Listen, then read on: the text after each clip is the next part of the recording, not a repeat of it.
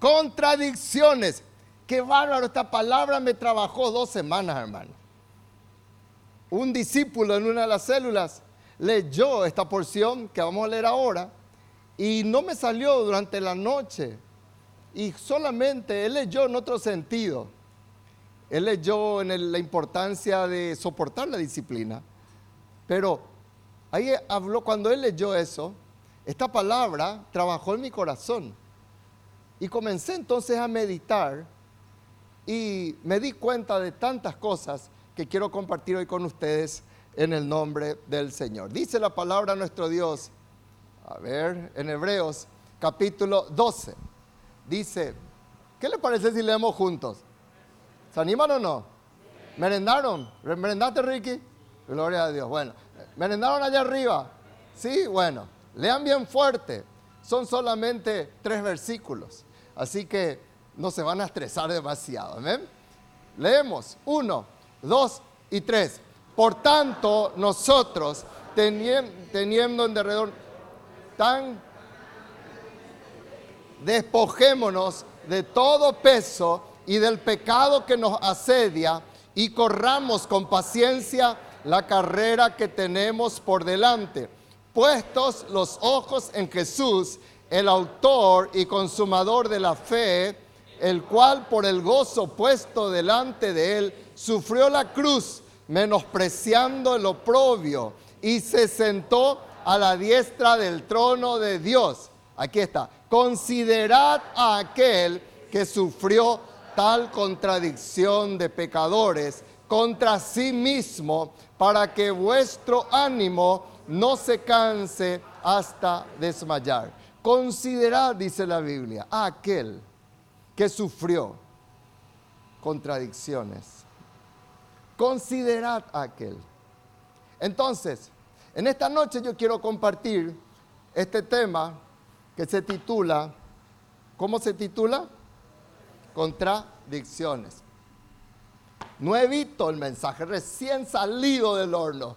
Y espero que bendiga y que sea un pan para nosotros. Amén, un pan espiritual. La palabra contradicción, ahí está su significado. Es la acción de decir o hacer lo contrario de lo que otra persona hace o dice. Y tiene otra definición y dice contradecirse también. Hay personas que siempre contradicen todo. Vos le hablas y le decís, vamos por acá y te dice, no, ¿por qué? Pero por acá está la maguera. Tiene un espíritu contradictorio. La, la, la EGI ante Ovalé. Solo lo que Él dice vale. Y hay personas que lastimosamente tienen contradicciones y hay contradicciones buenas, contradicciones que van en contra de los principios, sí. Pero hay personas que viven en contradicción porque también es un espíritu, es un demonio disfrazado de sabiduría y sobre todo cuando una persona es muy entendida, uno tiene que cuidarse mucho. Porque uno quiere creerse de que sabe todo. Y de repente el líder o de repente una persona con el temor de Dios te habla, te muestra, te dice y te dice, mira, a partir de las 6 de la tarde el sol decae, comienza la noche, no hoy es día, te dice. Es de mañana, te dice, a las 8 de la noche te va a decir, es de mañana, te va a decir. Solo por el espíritu de contradicción que tiene. Y no solamente, la contradicción no solamente va en palabras. Al paraguayo le caracteriza que no siempre confronta en palabras, pero hace lo opuesto. Y eso es contradicción. Todo lo contrario. A lo que de repente alguien te diga y te indique para que digas o hagas, entonces uno se levanta. Y a veces sin qué ni para qué. Algunos sinónimos. Refutación. Refuta todo lo que uno le dice. Cuando refuta, para mí, al final estos sinónimos, para mí son pasos decadentes, degradantes, o sea que escaleras hacia abajo. Primero, cuando vos refutás, entras en discusión, lo más probable es que lleves una vida en incoherencia Y cada vez uno va más hacia abajo. Uno puede caer en lo absurdo y más fuerte en el disparate. Y tu vida no fue llamada para vivir en un absurdo ni para vivir en un disparate. ¿Cuántos dicen amén, hermano? No, tienen pila acá. A ver, ¿cuántos dicen amén a eso? Amén o no amén. ¿Sí? Tu vida no fue llamada para eso. Esta mañana estábamos compartiendo que al contrario, Dios quiere transformarnos a la imagen de Dios para que nosotros se manifieste y yo vivamos en un nivel de gloria. Y el diablo quiere que el Hijo de Dios viva en lo absurdo y que, disculpen, hasta pueda hacer un disparate en su lugar de trabajo. Y eso no puede ser. Entonces, en el nombre de Jesús vamos a, vamos a ver estas contradicciones. ¿Por qué? Porque el caso de Jesús no es que él tenía contradicción en sí mismo. Contra él había las contradicciones. Él le decía, vayan y perdonen, y conozco cómo vamos a perdonar. Él enseñaba algo y la gente venía y se oponía. Por eso el Señor Jesús nunca tuvo un fariseo como discípulo. ¿Por qué? Porque eran contradictorios. Formaban parte del grupo rebeldes.com. Y todo lo que él decía, ellos les contradecían. Ellos le decían, lávense las manos antes de comer y Jesús les decía, no, no es así. Él le, enseñaba a sus discípulos para hacer un bien y él le decía, no, hoy es día de reposo, la, la religión está por encima. Y todo lo que él hacía había contradicción para muchos de ellos. Y muchos le seguían, pero con un espíritu contradictorio. ¿Dónde se demuestra eso? En las multitudes que le seguían, veían sus milagros y que decían, Osana, bendito el que viene en el nombre del Señor, pero que después dijeron qué cosa? Crucifícale, crucifícale. Porque le papearon, como dirían los brasileños, le hablaron un poquitito en la oreja los, los líderes otra vez. Digan esto, Barrabás, Barrabás, suéltenle a Barrabás y mátenle a Cristo. Y, y todos dijeron amén y se metieron. Jesús no tenía contradicción en sí mismo. Lo que quiero decir, hermanos, es que el que verdaderamente le va a seguir a Dios va a vivir en un mundo de contradicción. ¿Me va siguiendo? Va a vivir en un mundo de contradicción. Cada vez la contradicción va a ser más fuerte. El tema es de que hay algunos aviondos, entre comillas, subrayados, en el reino que caen en ese espíritu de contradicción y siguen en el silogismo de la contradicción. Y hay cosas que voy, yo no tenemos ni por qué calentar la cabeza, sino que tenemos que obedecer nomás y no entrar en ese por qué y para qué. ¿Me va siguiendo, iglesia? Entonces, voy yo, no refutemos lo bíblico. Y Cristo nos enseña eso. Para vivir en un mundo contradictorio y ser vencedores. Por eso la Biblia dice, considerad a aquel que sufrió tales contradicciones. Yo, por motivo de tiempo, la verdad queda muchísimo para hablar lo que dice en Hebreos 12 de cómo Cristo venció la contradicción para ser un campeón. Y es mi anhelo, es mi oración que vos y yo no tengamos el espíritu de lo absurdo, de la incoherencia, sino que seamos fieles y obedientes al Señor y Dios va a hacer grandes cosas en nuestras vidas. Amén. ¿Qué es lo que nosotros, cómo vencer ese espíritu de contradicción? ¿Qué aprendemos de Cristo? Porque aquí dice, vuelvo a recordarle el versículo 3, ¿qué dice? ¿A quién tenemos que considerar? Acá está en el versículo 3. ¿A quién? A aquel que sufrió tal contradicción. Tal contradicción. Y de repente esa contradicción va a venir en tu familia. A nosotros, los primos, nos, disculpen, nos trataban de maricón, nos trataban, porque no éramos como ellos. Y aquel entonces era mucho más difícil porque éramos bichos más raros todavía. Y era una contradicción de que uno les hable de los preceptos de Dios, de llegar virgen al matrimonio. Y para ellos lo era una burla ya en aquel entonces. ¿Cómo nosotros vencemos la contradicción? En primer lugar, Levanta tu mano y decir, en el nombre de Jesús, vamos me voy a enfocar en los principios de Dios. Decirle que está a tu lado, enfócate, decirle, eso es tan importante. ¿Por qué? Porque todos sufrimos, todos tenemos, todos tenemos la tentación de tener un espíritu de contradicción. El mismo apóstol Pablo lo sufrió. Miren, esto es una contradicción que él tenía, pero él tenía el coraje de contar esta contradicción. Para nuestra enseñanza, Pablo decía, porque lo que hago no lo entiendo. Miren la contradicción que él habla. Pues no hago lo que quiero, sino lo que aborrezco, eso hago. Era una lucha lo que él hacía con lo que él pensaba. ¿Qué dice después el versículo 22? Vamos del 15 al 22. Porque según el hombre interior, me deleito en la ley de Dios. Eso es lo que son los principios, todo lo que él disfrutaba en Dios. Pero dice, sin embargo, en mi entorno, en mi exterior, hay una ley en mis miembros. Eso está hablando de su cuerpo, que se revela contra la ley de mi mente. Como diciendo, mi mente conoce los principios de Dios. Mi mente sabe que esa ley de Dios esos principios del Señor son preciosos. Pero mi cuerpo me dice, revelate, revelate contra la ley de mi mente. Esa es una contradicción, una lucha. Y que me lleva cautivo a la ley del pecado que está en mis miembros. Y miren cómo él habla.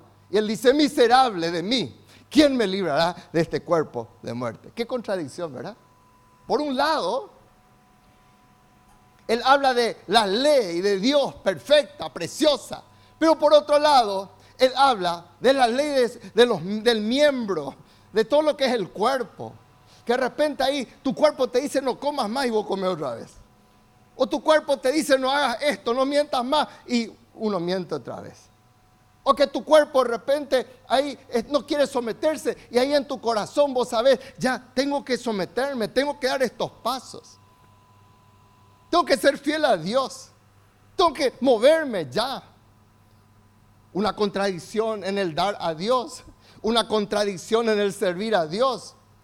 Y Pablo decía, yo quiero más, quiero por la ley de mi mente, la ley de Dios en mi corazón, yo quiero hacer más, pero de repente mi cuerpo se revela contra esta ley.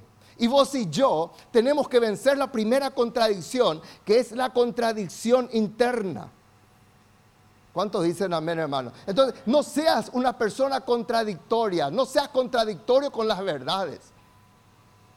Enfócate en contradecir lo que el diablo trae. Hoy te van a decir, aprobá, metete, aceptá el casamiento homosexual y voy a decir, no, yo no estoy a favor. ¿Cuántos dicen amén, hermano? Porque viene toda esa presión. ¿Y qué te dice el mundo? ¿Y qué te dicen aquellos que se... El amor, el amor, el amor, te dice. ¿Dónde está el amor? Te dice. Y como dice en Isaías, a lo malo le llaman bueno y a lo bueno le llaman malo. Y vos tenemos que ir como contradiciendo esas verdades. Contradiciendo esas mentiras, quiero decir bien. Y recibir las verdades de nuestro Dios. Pero no seas de la inversa. Vos tenemos que decir, como Pablo, yo, quiero seguir la ley de Dios, quiero deleitarme y quiero ordenarle a mi cuerpo que se someta y siga los principios de nuestro Dios. Y la única forma de hacerlo lo da también el apóstol Pablo. ¿Por qué? Porque Pablo, si hoy trasladamos a lo que sería el seguir una facultad, Pablo tenía 14 títulos universitarios más o menos. Él era un bocho. Entonces una persona muy entendida, era una persona que luchaba mucho con su mentalidad, pero él no dejaba que su mente divague. ¿Cuántos dicen amén, hermano? Porque a veces divagamos en tonterías, hermano, y queremos buscar cualquier pelo en la sopa. Y eso no te hace más sabio. Profundizar las verdades de Dios. Y Pablo se daba cuenta que entonces, para que esa ley de los miembros, esa ley del cuerpo no prevalezca en él, él tenía que fomentar su ser interior. Él tenía que fomentar la ley de Dios que estaba en su corazón, porque anteriormente, eso dice en Hebreos 8 también, la ley de Dios se escribía en tablas de piedra, pero hoy su ley está escrita en nuestro corazón. Amén. Entonces, dentro nuestro tenemos esa verdad. El ser humano nace con eso innato, de que todos necesitamos un Dios. Por eso hay tantas tribus de nativos que están ahí en el campo, que nunca tuvieron contacto con ninguna civilización, pero siempre adoran a algo, a alguien. Porque innato tienen dentro suyo, hay una ley dentro suyo que les dice, hay un Dios por encima de todos. Esa ley está allí. Entonces cuando yo le recibo a Jesucristo y recibo la naturaleza divina, tengo que alimentar esa ley interior en Dios. Acá por eso Pablo en Efesios capítulo 3 ya leíste, en la guía del conquistado en estos días, por esta causa Pablo decía, yo doblo mis rodillas. Pablo no oraba y no decía, Señor, dale 100 veces más lo que está ganando. Señor, dale una esposa nueva y un esposo nuevo a este. No, él oraba por otra cosa. Él decía, yo doblo mis rodillas para que sea fortalecido. ¿Qué cosa? El ser interior. Por esta causa doblo mis rodillas ante el Padre de Dios Jesucristo, de quien toma todo nombre, toda familia en los cielos y en la tierra, para que os dé, conforme a la riqueza de su gloria, el ser fortalecido con poder en el hombre interior por su espíritu. Entonces cuando yo fortalezco mi hombre interior, y todo lo que escuchamos el domingo acá, y vuelvo a lo básico que nos hablaba el pastor Guillermo, entonces mi ser interior va a comenzar a fortalecerse. Pero si vos andás con personas que dividen la iglesia, si vos andás con malos amigos, si vos andás con personas que corrompen las buenas costumbres, lógicamente sus contradicciones van a ser las tuyas. ¿Me va siguiendo o no me va siguiendo? Pero cuando vos y yo nos munimos de la artillería de Dios y comenzamos a reunirnos con gente que comienza a fortalecer nuestro ser interior, que comienza a motivarnos, comienza a desafiarnos a que rompamos límites en Cristo. Tu ser interior se va a fortalecer y vos vas a ser una persona contradictoria, sí, pero para combatir las mentiras del diablo y para que tu ser interior cada vez se vaya deleitando más. ¿Me van siguiendo o no me van siguiendo? Estoy tratando de explicar.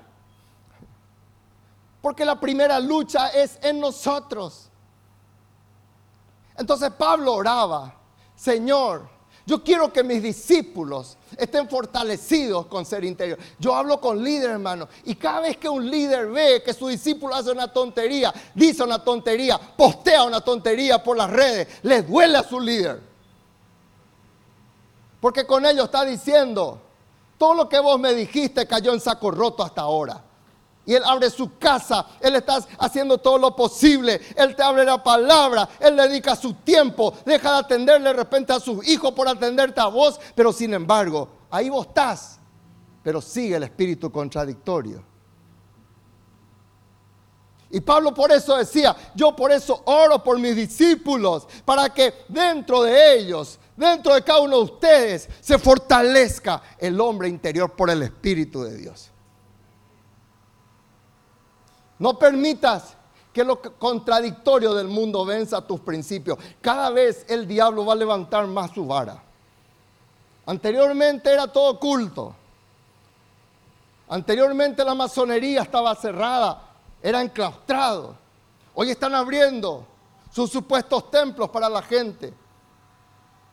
Hoy todo está saliendo a luz. Todas las mentiras están saliendo a luz.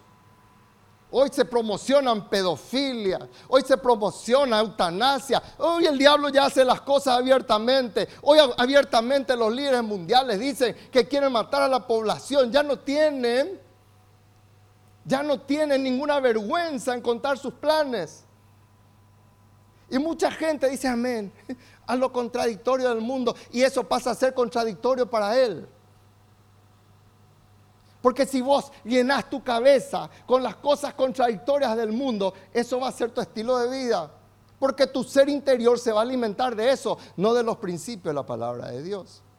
Entonces, sé contradictorio con el mundo y no permitas que lo contradictorio del mundo venza tus principios. Amén o no amén. En segundo lugar, ya vamos ahora al exterior. Pablo hablaba y yo le atribuyo a Pablo el libro de Hebreos. Para mí también él fue el escritor de Hebreos. Y Pablo comienza a hablar de Jesucristo, de nuestro ejemplo, de cómo Él sufrió contradicción de pecadores. Entonces, si vos y yo queremos vencer esas contradicciones y conducir a nuestros hijos para que lo contradictorio del mundo no sea el estilo de vida de ellos, entonces el apóstol nos sugiere que hay que mirar el ejemplo de Cristo, considerarle a Jesucristo. Por eso Él dice, pongan los ojos en Él. ¿En quién hay que poner los ojos? En Cristo. Pongan los ojos en Cristo. No en lo que te dice el mundo. No lo que te dicen las noticias. Poner los ojos en Jesucristo. Por eso dice, puestos los ojos en Jesús. También Él habla en Colosenses y Él nos dice, sí pues habéis resucitado. Porque hay muchos que están muertos todavía en la tumba. Solamente los resucitados entienden esto. Los que resucitan en Jesucristo. Sí pues habéis resucitado. Los muertos no.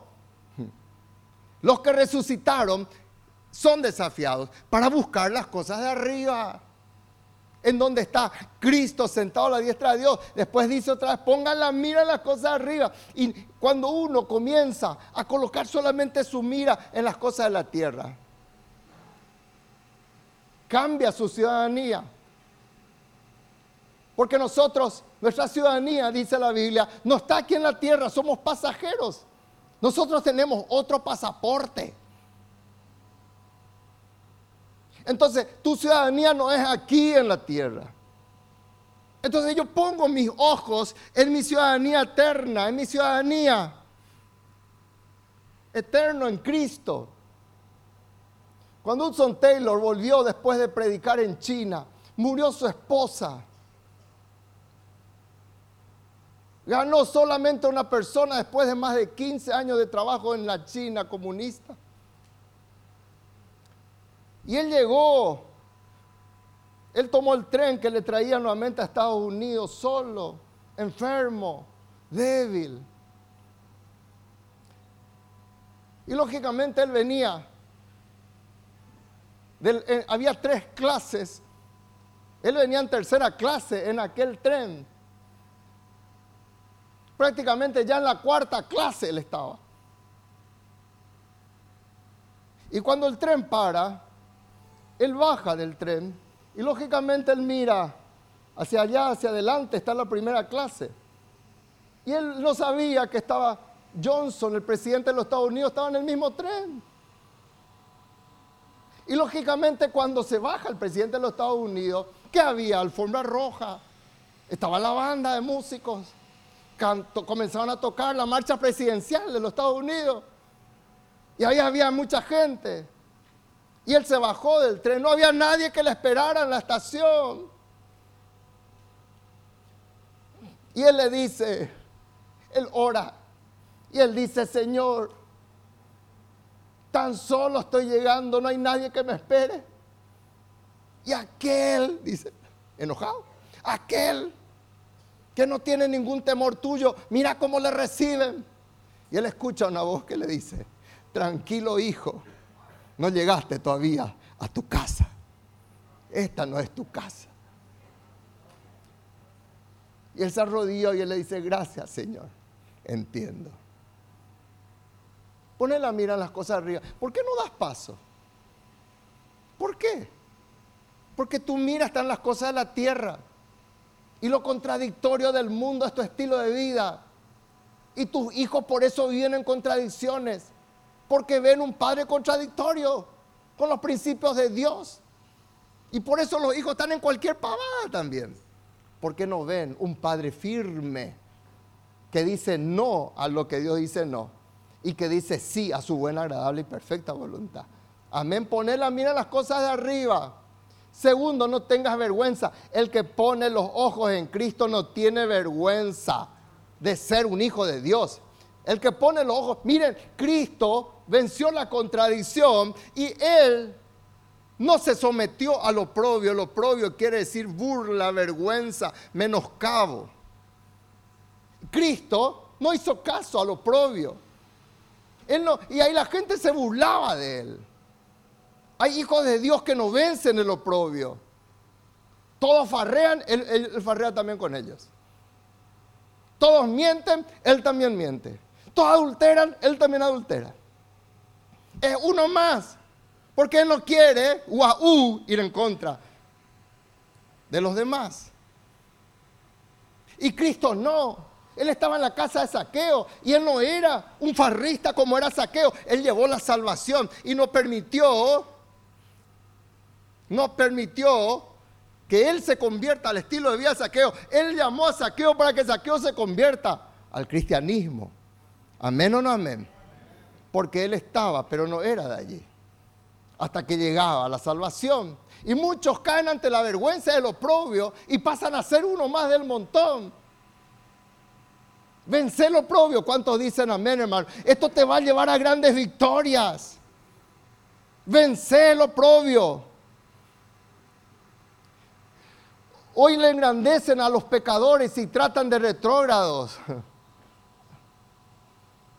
A los que verdaderamente están contradiciendo las mentiras del diablo. Y vos y yo no engrandezcamos a los pecadores, sino que engrandezcamos a nuestro Dios en todo momento. Amén. Y tus hijos te van a agradecer. Tus generaciones te van a agradecer porque no vas a llevar una vida contradictoria. Porque ¿saben qué es lo contradictorio para el hijo? Que muchas veces le ven a papá y a mamá viniendo a la iglesia, pero saben que papá y mamá tienen otro estilo de vida en la casa. Y eso es contradictorio para ellos. Entonces, lo que dice no condice con lo que es. Y lo que es pesa más de lo que dice.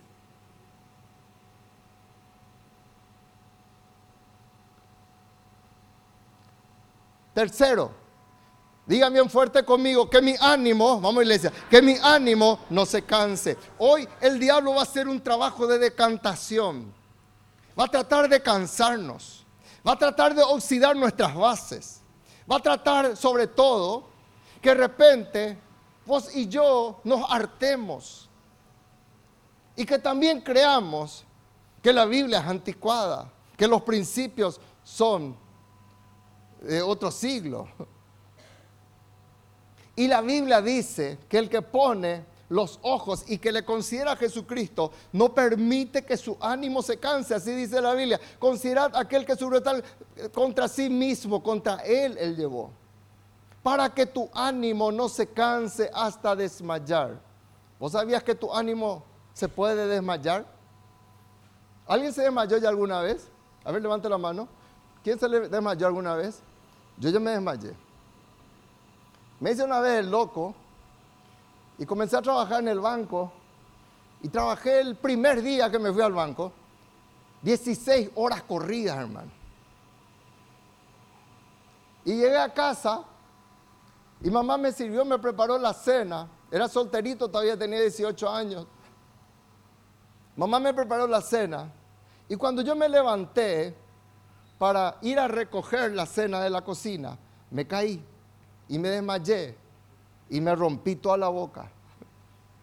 No sentí nada. Y al día siguiente me fui al banco a trabajar y pasé a hacerlasme reír. Miran, pues viene con, rota con la boca rota ya. Me desmayé. Cuando una persona se desmaya, qué triste es que de repente pierde todo el conocimiento es una pérdida temporal del conocimiento, pero no percibe nada de lo que pasa a su alrededor, porque el flujo sanguíneo no le llega bien hasta el cerebro y por ende pierde el conocimiento. Y el que se desmaya no dice, me voy a caer aquí a mi izquierda y voy a poner mi mano. No, el que se desmaya se cae, no, no tiene noción de lo que le pasa. De repente va hacia atrás, golpea la cabeza, puede llevar la nuca. Yo me fui hacia adelante y rompí mi boca por el borde de la mesa. Ni me acuerdo, ni me desperté de repente. Mamá se asustó, me hizo oler un perfume, me desperté. Y la Biblia dice que tu ánimo no desmaye. Yo quiero proclamar en el nombre de Jesús que tu ánimo en Cristo no va a desmayar. Amén, o no amén. Que vas a seguir hablando la palabra a tus hijos. No vas a someterte a lo contradictorio que ellos te traen en la casa, sino que vas a decir, esto no, mi ánimo no se va a desmayar, no voy a bajar los principios de nuestro Dios. Y Dios te va a dar grandes victorias. Vas a ver el respaldo de Dios. Que tu ánimo no se desmaye. Amén. Entonces, vos no tenés que darle cabida al desánimo. El desánimo trae desmayo. De repente, hasta podemos estar ocupados en la obra, como pasó en la construcción del muro de Jerusalén. Pero de repente paró la obra, ¿por qué? Porque decayó el ánimo. Y dice la Biblia, y la fuerza, los acarreadores se han debilitado y el escombro es mucho y ya no podemos edificar el muro. Una persona que tiene el ánimo decaído, desmayado, ya no tiene desafíos. Si vos estás en esa situación, si vos no estás progresando y marchando en el reino de Dios, vos tenés el ánimo decaído. Yo siempre le digo a la gente, ¿cómo es posible que vos te vayas y tengas y tengas, vayas allá en esos logros afuera y para Dios no podés servirle? No podés liderar una célula. Y no permitas que tu ánimo se desmaye. Porque la persona desanimada lo único que ve es escombro por todos lados. Su ojo, su visión es solamente escombro, solamente lo malo, solamente lo feo. Exalta las imposibilidades, exalta las luchas, exalta las adversidades. Y la gente decía, no podemos edificar el muro, demasiado escombros hay. Tu vida no puede ser así. Deja de ver escombros por todos lados. Hola iglesia, dígame algo por favor. Amén o no amén iglesia. No exalte el escombro, escombro hay por todos lados. Las cosas que mejorar hay por todos lados. Pero decía en el nombre de Jesús, yo no me detengo por este escombro, yo tengo un llamado, un llamado de edificar el reino de Dios. Yo tengo un llamado de levantar una generación para Cristo. Yo tengo un llamado de dejar un legado para mis generaciones y un legado para mi nación. Yo no quiero pasar sin pena ni gloria por esta tierra. No quiero ser como cualquier mundano. Cualquier mundano provee para lo suyo y gloria a Dios. Que trabaje, que provea. Eso hace cualquier mundano, hasta un ateo hace eso. Pero vos tenés que levantarte y dejar un legado espiritual que trascienda eternamente. No exaltes el escombro, porque si hablas demasiado los escombros, tu ánimo se va a desmayar. El desanimado siempre ve escombros por todos lados. El desanimado pasa a envidiarle a los pecadores.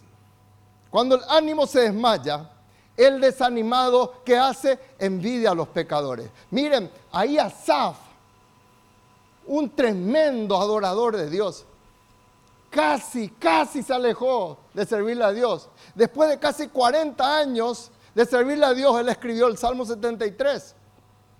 Y él dice, en cuanto a mí, casi se deslizaron mis pies, por poco Salí de mi camino de servirle a Dios. Por poco se resbalaron mis pasos porque tuve envidia a los arrogantes. Viendo la prosperidad de los impíos. Ni siquiera, algunos dicen, a mí me agarró chikungunya, yo nada no le agarra. Nada no le agarra ellos. Sanitos. Mirá la camioneta nueva que tengo, mirá esto. Y voy luchando. Y el diablo te dice, y vos seguís diezmando, vos seguís siendo fiel. Y uno mira. Y si uno comienza a compararse con el supuesto éxito de los pecadores y comienza a tratar de ser como ellos y se mueve sin la bendición de Dios, la bendición de Dios es la que te va a enriquecer y no va a añadir tristeza con ella. Pero si nosotros sacamos el foco y lo contradictorio del mundo pasa a ser nuestro estilo de vida, ¿qué es lo que va a pasar? Tu ánimo se va a desmayar. Porque vas a comenzar a decir como Asaf, miran un poco los pecadores, yo voy a ser como uno de ellos. Igual usos cristianos, igual usos pecadores entre ellos. Y tus propios amigos dicen, ¿vos qué es lo que sos al final? O sos chicha o limonada, decía un refrán anterior. Y Asaf decía, qué bárbaro, por ver esto me estoy desanimando. Todos podemos desanimarnos. Yo me desanimé también. Pero tenemos que luchar contra eso. Hombres de Dios, como Moisés. Moisés le dijo a Dios, Señor, si vos no vas a hacer esto, sacame la vida. Señor, yo no quiero más liderar a este pueblo. Y Dios comenzó a animarle otra vez. Porque se cansó. Él le decía al pueblo, por favor, agarren. Agarren el maná y guarden para un día más cuando va a llegar el día de reposo. No, ellos no querían hacer eso. por favor hagan esto y aquello y no obedecían. Y vieron todos los milagros, hijo. Y Moisés se cansó, como diciendo, cansado estoy de liderar un pueblo así. Y Dios viene y le levanta. Yo quiero proclamar el ánimo de Dios sobre tu vida. Que tu ánimo no se va a desmayar.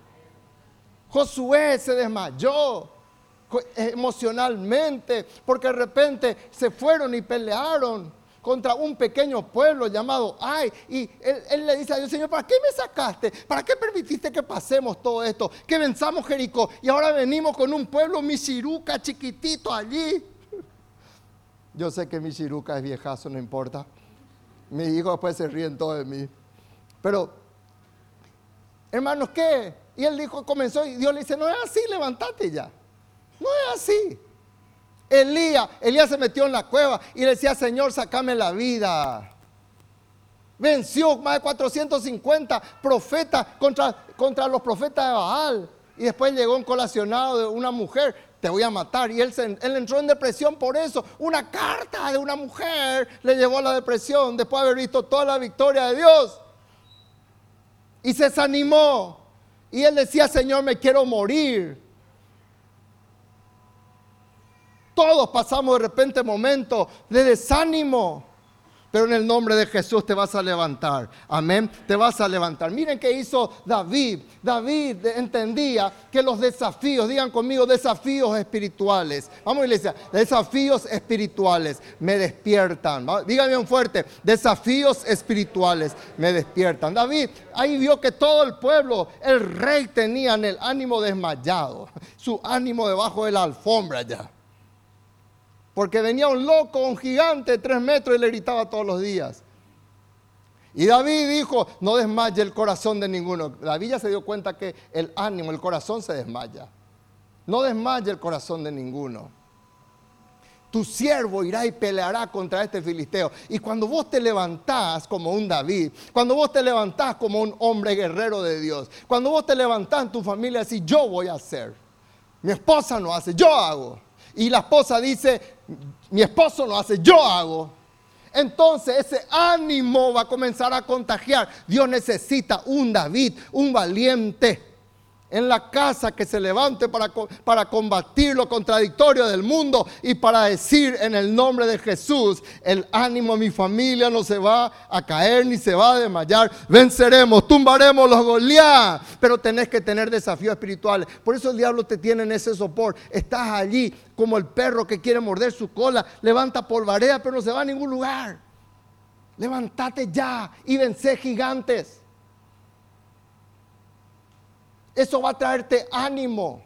La Biblia dice que vuestro ánimo no se canse hasta desmayar. Esto nos habla de qué cosa, de persistencia, de que no tenemos que cansarnos. Esto nos habla de estabilidad. Por eso la Biblia te aconseja y te dice, no te canses de hacer el bien. Porque el diablo va a venir a traerte y decirte de qué es lo que te sirve hacer el bien. Y tu garrafa de repente está vacía. De con lo que te sirve hacer esto. Y hay tu discípulo siempre endemoniado. Ya le llevaste en 18 encuentros. Y el, Dios te dice, no te canses de hacer el bien. No te canses de hacer el bien. Dígame bien fuerte conmigo, yo no me voy a cansar de hacer el bien. Cansate de hacer el mal. Cansate de, hacer, de seguir pecando. Cansate de vivir en lo contradictorio de este mundo. Cansate de eso, pero no te canses de hacer el bien. A su tiempo, digan conmigo, yo voy a cosechar, yo voy a cosechar. Pero si no desmayamos, vuelve a lo mismo. Si no, desmayamos. Y el desmayo tiene que ser algo temporal. Si te desmayaste, que venga rápidamente el flujo sanguíneo a tu corazón y despertarte y servirle a Dios. Amén. Y por último, digan bien fuerte conmigo, voy a resistir, voy a resistir. Hebreos 12:4 dice, porque aún no habéis resistido hasta la sangre. Cristo resistió hasta la sangre. La gente venía para desanimarle y le decían, si eres hijo de Dios, bájate de la cruz. Y él no permitía que su ánimo se desmaye. Él te miraba a vos y a mí, y él resistió. Y en Filipenses 2 dice la Biblia que él fue obediente hasta la muerte y muerte de cruz. Que por eso Dios le exaltó hasta lo sumo, porque él resistió. Y no hay mayor bendición que el poder depositar nuestras vidas en la mano, en las manos de un vencedor como Jesucristo. Vos no depositas tu vida en uno que anda desmayado y que anduvo ahí deprimido y que anduvo un día sí, otro día no. Él fue obediente hasta la muerte y muerte de cruz. Él resistió hasta la sangre. Él combatió contra el pecado. Él no permitió que la ley de los miembros fuera superior a la ley espiritual de su corazón. ¿Cuántos me van siguiendo? Resistí. El que resiste no se rompe fácilmente. Digan conmigo, yo no soy llamado. Vamos iglesia, bien fuerte, yo no soy llamado para ser la generación de cristal en el reino de Dios. ¿Qué es la generación de cristal? se rompe fácil. Vos le decís algo, ya, ah, ya se, se rompe luego, ya se deprime. O pata mal mundo porque le dijeron algo. Ya no se les puede decir más nada. El campeón de Dios resiste. El campeón de Dios vence. El campeón de Dios ve soluciones en vez de problemas. Romy suele decir que hay personas que ven problemas en cada solución, dice. El campeón de Dios va adelante, resiste. ¿Cuántos dicen amén? Resistí. No permitas que cualquier brisa te tambalee. Por eso dice la Biblia, vuelve el apóstol Pablo a decir, tomen la armadura de Dios para que puedan, digan conmigo, resistir en el día malo. Vienen días malos, nadie puede evitar. Cristo no le evitó los días malos a sus discípulos. Pero voy yo resistiremos, voy yo venceremos, voy yo no seremos uno de los contradictorios en el reino de Dios. Yo era un contradictorio, hermanos. Yo vengo de una formación espiritual demasiado fuerte. No les cuento eso con orgullo. A los 14 años yo ya terminé mi estudio teológico. Mi primer mensaje di a los 14 años. Y cuando me encuentro con un hombre como el pastor Víctor Hedman, espero que no esté viendo ahora, él no tenía muchos pelos en la lengua para hablar. No quería aconsejar mucho, él quería orar, él quería ayunar y vamos, siquetito, y levántese y vamos, ya no quería escuchar, le hartaba escuchar. El corazón de evangelista y misionero. Y yo le hablaba y le cuestionaba, ¿por qué pastor? Eh, yo puedo tener bautismo, eh, pero no tener lengua. Y le hablaba y le cuestionaba y él me mostraba. Me invitó un día, vamos a ayunar, Tito, y vamos a hablar. Eran cerca a la hora del almuerzo y yo no llegaba ni a una conclusión con él. Y le daba la vuelta y le daba la vuelta. Y él me dijo, ¿por qué no batalla, Tito? ¿Está en la Biblia o no está en la Biblia lo que leímos? Sí. Sí, pastor, está. Bueno, vaya y reciba el bautismo ya una vez. Y déjese macanear. Y yo le dije, amén, pastor. ¿Cómo es posible que te muestran todo en la Biblia? Te dicen así tenés que hacer.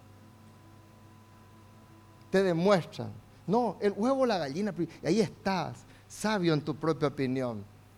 Vestite del Señor para resistir en el día malo. Y habiendo acabado todo, ¿cuántos van a acabar en firmeza en el nombre de? Habiendo acabado todo, que tu hijo pueda decir, mi papá un campeón, mi mamá una campeona, terminaron firme, no pelele, no llevado por cualquier viento. Y vas a pasar el proceso de hijo amado, el que, el que recibe la exhortación. Si de repente hay que ser disciplinados, corregidos, eso quiere decir que se te ama que se te ama. ¿Cuántos dicen amén? Una oportunidad estuvimos ganando para Cristo un matrimonio que está muy metido en Ari Krishna y todo eso.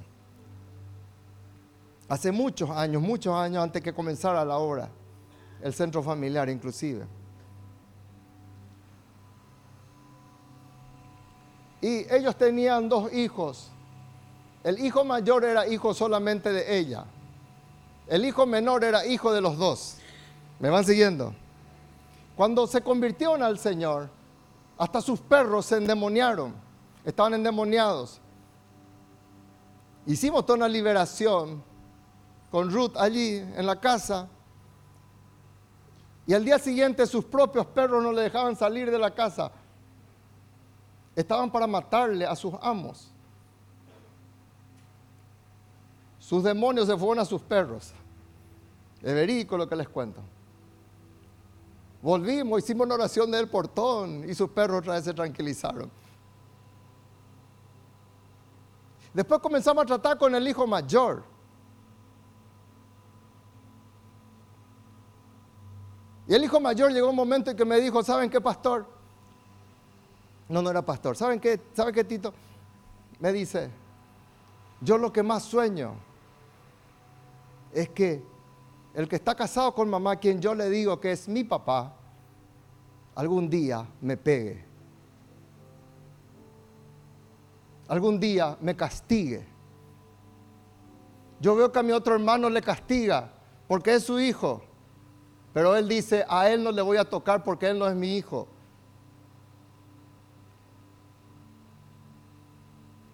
Y yo le hablé a su papá, adoptivo. Y él me dijo, entiendo, pastor, es cierto lo que él dice, pero ahora soy una nueva persona en Cristo. Y mete la pata y le voy a castigar bien, me dice. Volvimos de una semana y le llamé al chico. ¿Qué tal cómo está? Feliz pastor, feliz Tito, porque me castigó mi papá, me pegó muchísimo. No es que me contaron, yo viví esa experiencia. La generación de cristal no acepta una disciplina. Pero solamente a quien se le ama en el reino es disciplina. Por eso uno parece, ¿dónde? ¿Para qué mete esto acá? Pero el que es vencedor, vence disciplina. No menosprecia cuando es reprendida, porque el Padre al que ama, disciplina. Amén. Si no te ama, nadie te va a decir nada. Pero el que te ama se va a meter en tu vida para bien, porque te ama. ¿Cuántos dicen amén? Resistí en el nombre de Jesús